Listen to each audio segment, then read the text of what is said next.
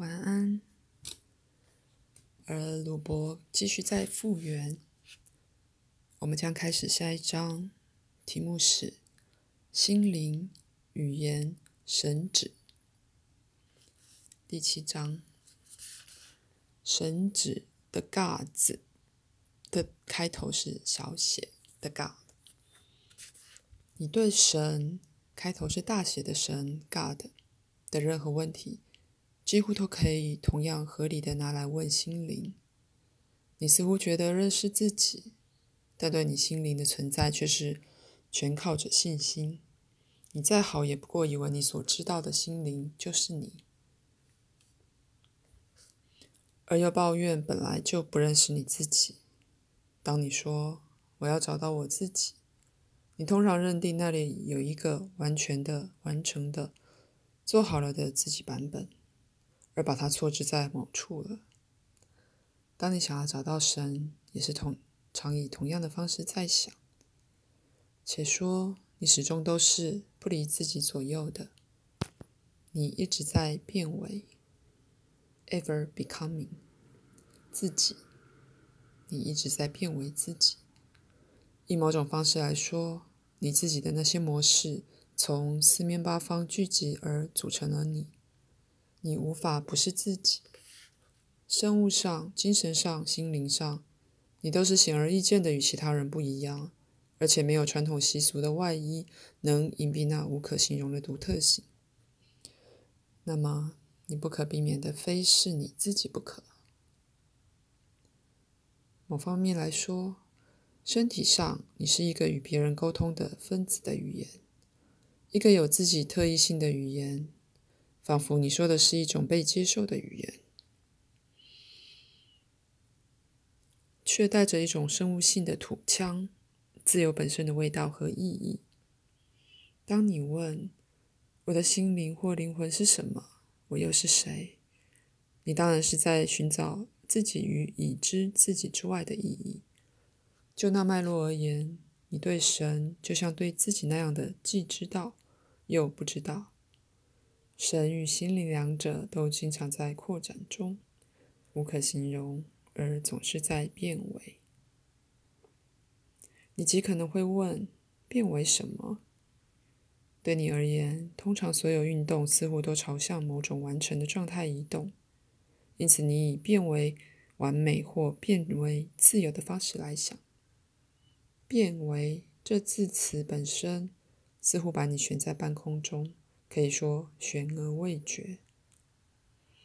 如果我说你在变为已逝的你，那么我的说法听起来毫无意义，因为如果你已经是，你怎么能变为已经完成的什么东西呢？广义来说，你是什么，总是比你对自己的认识要广大，因为在肉体生活里。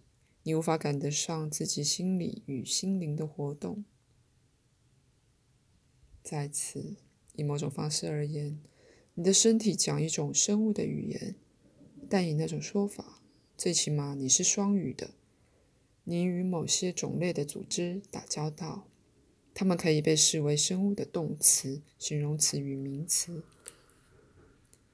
这些造成某种能与句子相比的时间顺序，譬如说。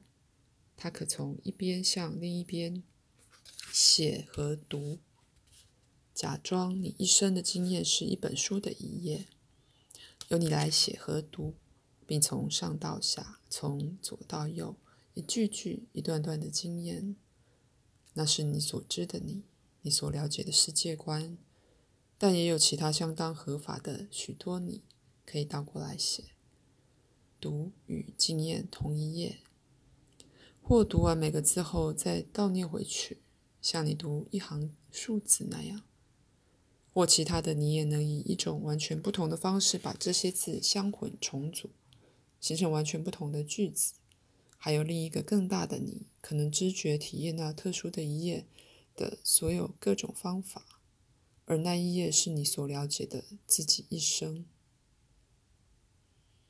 你以为自己意识是身体实相唯一和逻辑的终极，并以某种被接受的方式读你自己。可是，纯就身体来说，在《生命全书》里，当你自己的生物意识或生物语言的其他部分与世界整个活生生的质地相关联时，在相邻层面存在着你未能感知的相互关系。就身体而言，你活着是因为心灵、灵性与生物的下层结构之故，而你对他们几乎完全没有任何理解。不过，这些都暗含在你自己意识的本质里，否则，如你所知的意识便无从存在。就像语言不仅由它所包含的，也由它所排排除的东西来获知其意义，因此，你的意识也由排除以达到其稳定性。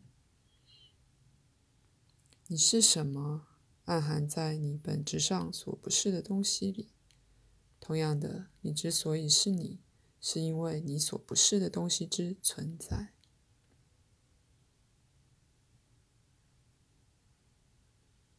你读你自己，从那一页的顶到底，或从你所认为的起头到结尾。可是你较广大的实相是以其强度大小来被阅读的，因此心灵以一种不同方式把你组合起来。心灵不计时间，对他而言。你生命中强烈的经验同时存在，以你的话来说，它们将是心灵的现在。不过，心灵处理可能的事件，因而某些事件，也许有些你梦见但没有实现的，对心灵来说相当的真实。他们对心灵来说，比大部分平淡却确切的实质事件，如昨晨的早餐，远为真实。心灵的内在事件组成更大的经验，实质事件由它而来。它们放出一种灵光 （aura），几乎是神奇的，把你的生活变成自己所有。即使有两个人在生活中同时遭到同完全同样的事件，他们对实相的经验仍然很难说是几近相同的。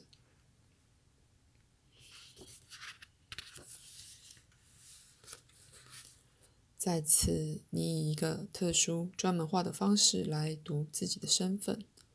可是，在你自己的生物经验之内，植物、矿物、动物和人类意识相交，它们彼此相遇。以你自己的讲的语言来说，这些愈合就好似口语中暗含的停顿。于是，这些其他类意识形成内在韵律，而你将自己的交叠于其上。这些意识的相遇经常在进行，而形成他们自己一类的相邻本体。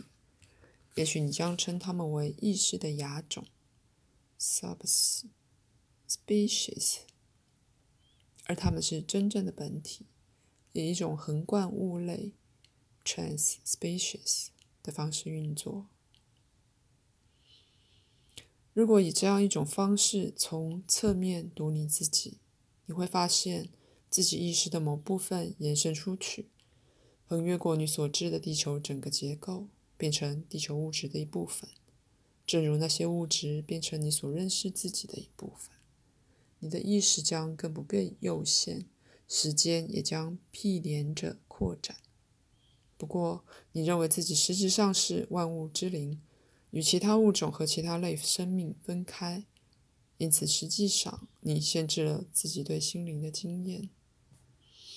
如果你以这样一种方式思想或感觉，那么你会欣赏这生物性的事实，即你的身体之所以是你的，是借着借着它自其中获取养料的矿物、植物和动物之生命。你将不像你常感觉的那样囚禁在一个肉体形式之内，因为你将了解，这身体本身能够维持它相对的稳定性。乃是因为它与地球物质之间经常的取与予，而这些物质本身也拥有意识。到某程度，你能感觉自身体经常的聚合又分散，而了解如何在它之内飞翔，不怕当它解体时你会毁灭。当你问我是谁时，是在试图读你自己，好像你是已写好的一个简单句子。反之，你一边前进，一边写你自己，你所认知的句子，只是许多可能变奏中的一个，是你而非任何别人选择你要实现的经验。你自发的这么做，就像你说话一样，理所当然的以为一个句子开始了就会结束。你正在讲出你自己之中，这讲话及你的生活，它好像是自己发生的，因为你在不知不觉中维持自己活着。不论懂不懂解剖学，你的心都在跳。你以太狭窄的方式读你自己。大半与重病及死亡相连的痛苦，那源于你对自己持续的实相没有信心。你抗拒痛苦，因为你尚未学会超越它，或不如说利用它。你不信任身体自然的意识，因此当它的终结近了时，而这样一个终结是不可避免的。你不信任身体给你的信号，那是因为要放你自由。某些痛苦自动的把意识弹出身体，这种痛不可言传，因为它是痛苦和快乐的混合，一种挣脱到自由，而自动的带来一种意识上几乎令人欢畅的释放。这种痛苦也是很短暂的，可是，在你们现存的系统之下，常常用了药，在那情形痛多少减到最低，但却拖长了，不能发动自然的释放机制。如果从比邻处读你自己，你将对身体以及那些形成它的合作意识建立信心，也将对身体的疗愈过程有种密切的觉察。你不再把死亡当作灭绝而害怕，却将感觉自己的意识从如此亲切的扶衬它的其他意识之中，温和的挣脱开来。稍微休息一下。